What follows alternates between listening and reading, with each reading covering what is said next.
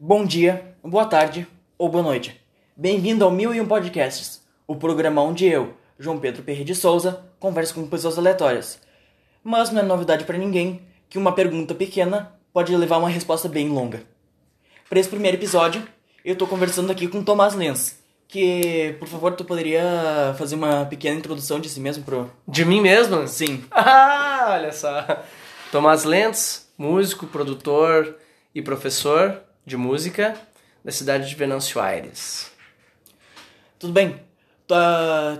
Não é novidade para ninguém que em Venâncio tu se destaca, tu é conhecido pela tua profissão de músico. Mas, uma pergunta. Como é que surgiu o teu interesse pela carreira de música?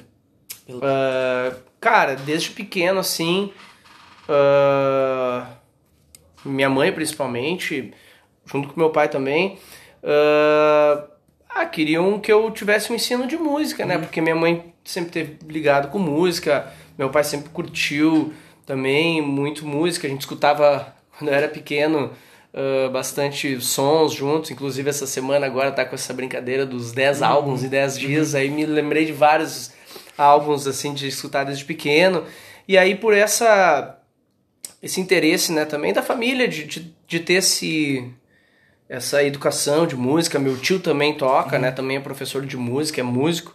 Eu comecei a tocar piano, sim, né? E cantava em coral na escola.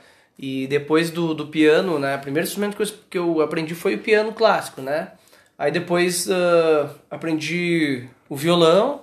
E aí como eu, eu, cantava, o violão era mais fácil, né? De pra, manuseio. É, até de, logística, né? Sim. De levar e até para acompanhar na, na uh, para cantar, né? Era legal. E aí eu também já entrei na, na, na, banda da, da escola, né? Tocava sax, saxofone alto também na escola, uhum. né? no Gaspar. Então eu sempre acabei ligado com a música. É, e aí, pô, muito cedo eu tive a minha banda, sabe? Que é, a, que foi, que é a Maquinados, né? Com 13 anos a gente tinha banda já. Eu, já, eu tava com 13 anos, eu era o mais novo. Sou o mais novo uhum. da banda. Então, uh, isso sempre caminhou comigo. Eu não, eu não pensei em fazer outra coisa, assim, Sim. sabe? Uhum. Não sei se isso é bom ou se é ruim, mas. mas. Uh, e aí o fato de sempre também pensar uma, a, na questão autoral também, eu uhum. acho que me levou a, a continuar na música, sabe? A, gente, a questão de compor, uh, eu acho que fez com que eu sempre continuasse, sabe? Sempre ah, buscasse alguma coisa, gravar tocar e, e, e, compor, sabe? Eu acho que isso que foi o que me manteve na música, né? Uh, pulando para outra questão. Se por um acaso tu não tivesse as tuas raízes com, teu, com teus pais, tua família, de música, qual seria uma profissão possível que tu seguiria?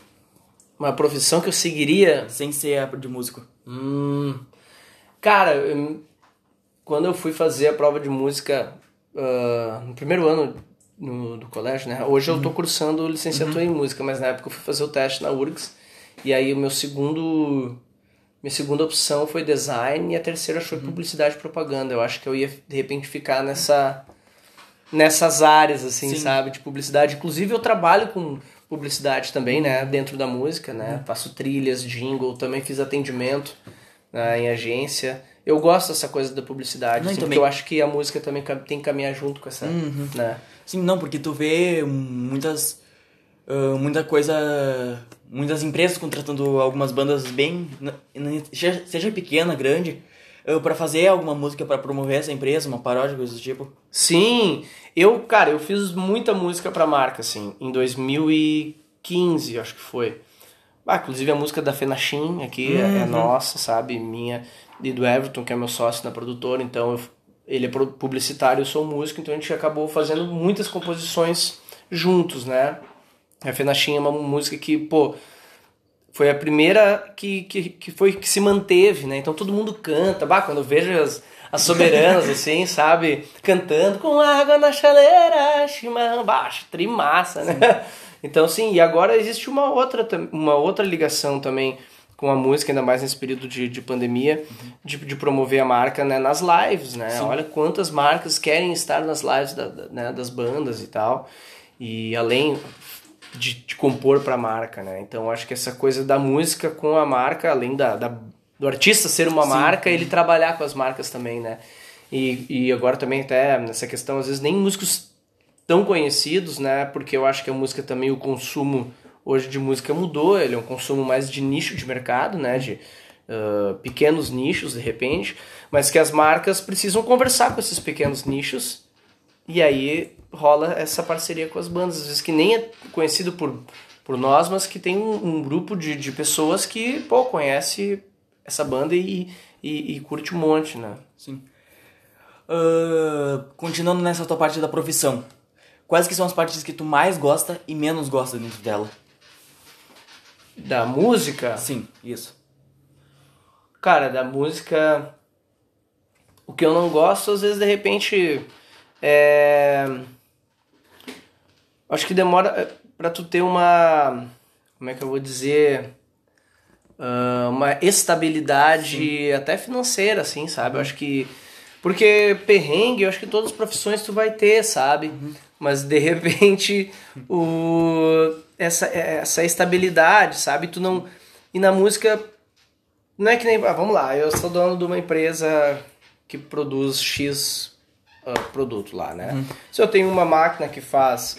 Uh, em uma hora ela faz 10 daquele produto. Ah, se eu investir um milhão, eu vou fazer 100 Pô, eu vou ter, eu vou ter esse cálculo, eu vou saber. Mas a música, ah, vou fazer uma música que faz sucesso. Uhum. Cara, o cálculo não é. Tipo, eu brinco, 2 vezes 2 não é 4 na música, sabe? É uma coisa diferente.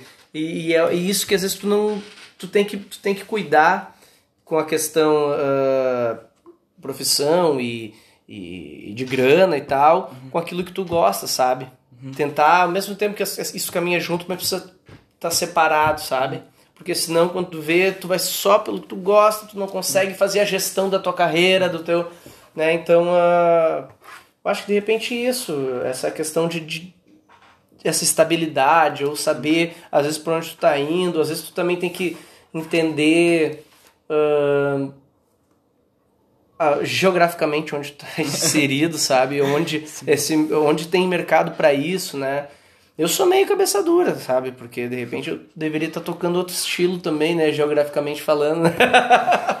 Mas uh, por isso que eu também fui para a questão da, de ensino de música, que eu acho que isso sempre tem mercado, sabe? Eu acho que isso sempre acontece. E o que eu gosto, cara, eu gosto de um monte de coisa que a música proporciona. E uma delas é, bah, tu acaba conhecendo muita gente, sabe?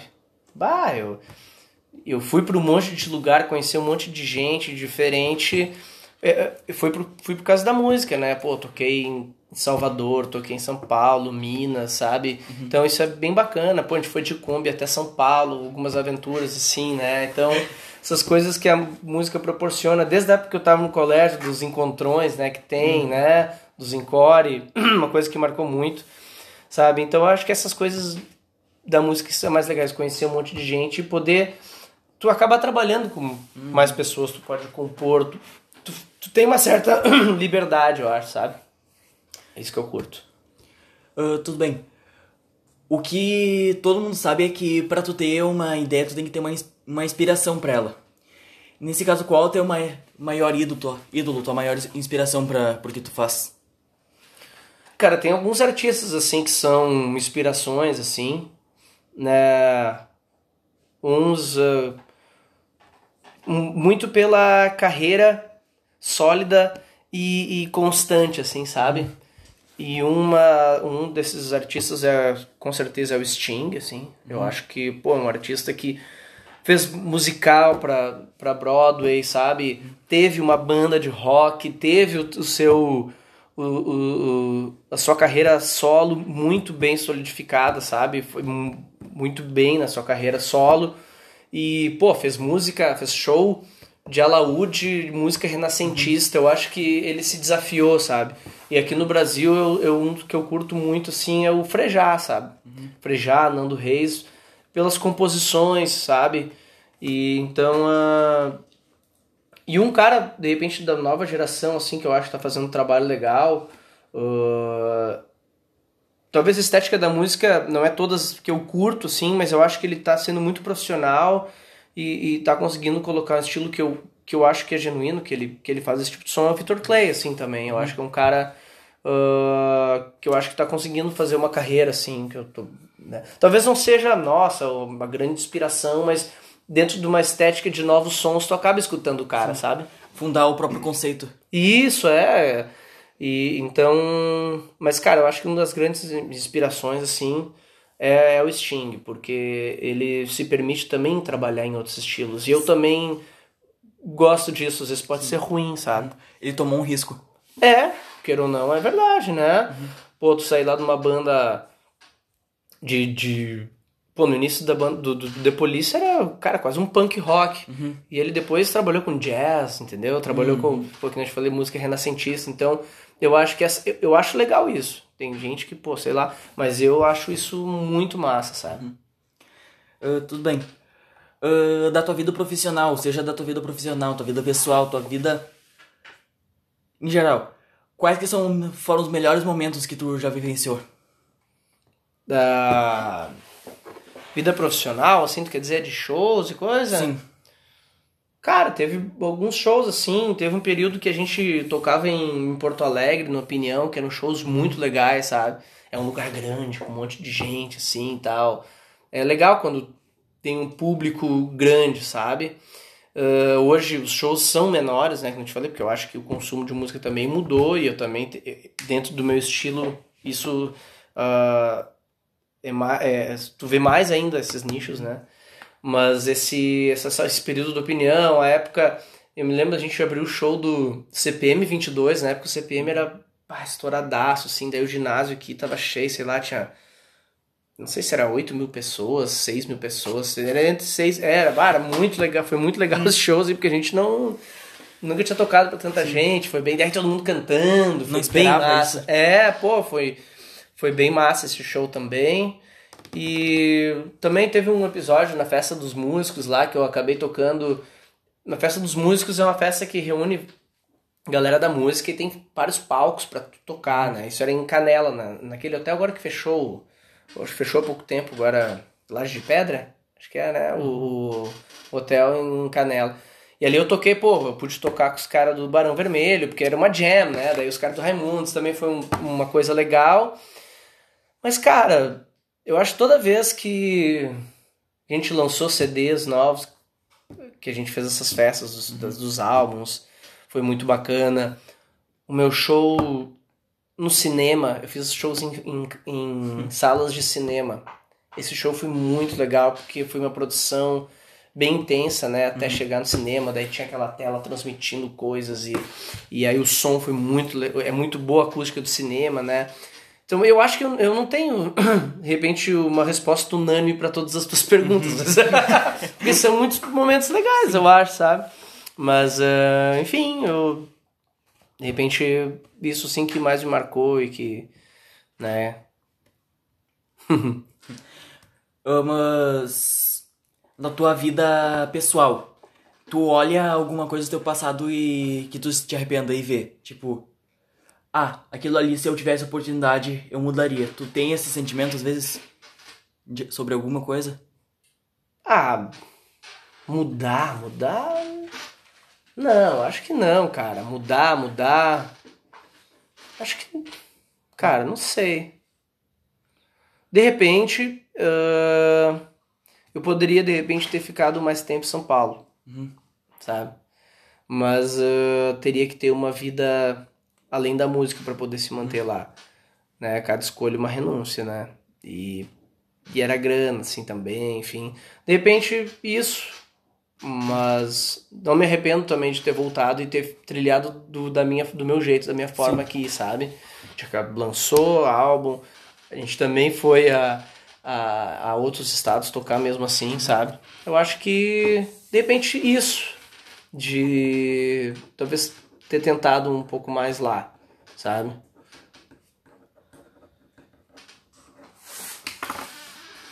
Tudo bem. Eu gostaria de agradecer a tua presença nesse, nesse primeiro episódio do, do programa. E também agradeço para quem tá ouvindo até agora, que eu não sei se, se é uma coisa muito produtiva de se ouvir. Também é o conceito de cada um. Muito mais uma vez, muito obrigado por ter aparecido aqui. Eu que agradeço e fico lisonjeado de ser o, o, o podcast um, né? Sim. o teu aí. Então, boa sorte com os teus podcasts, vida longa, né? Muito obrigado. Valeu. Seria muito isso. Obrigado por terem ouvido.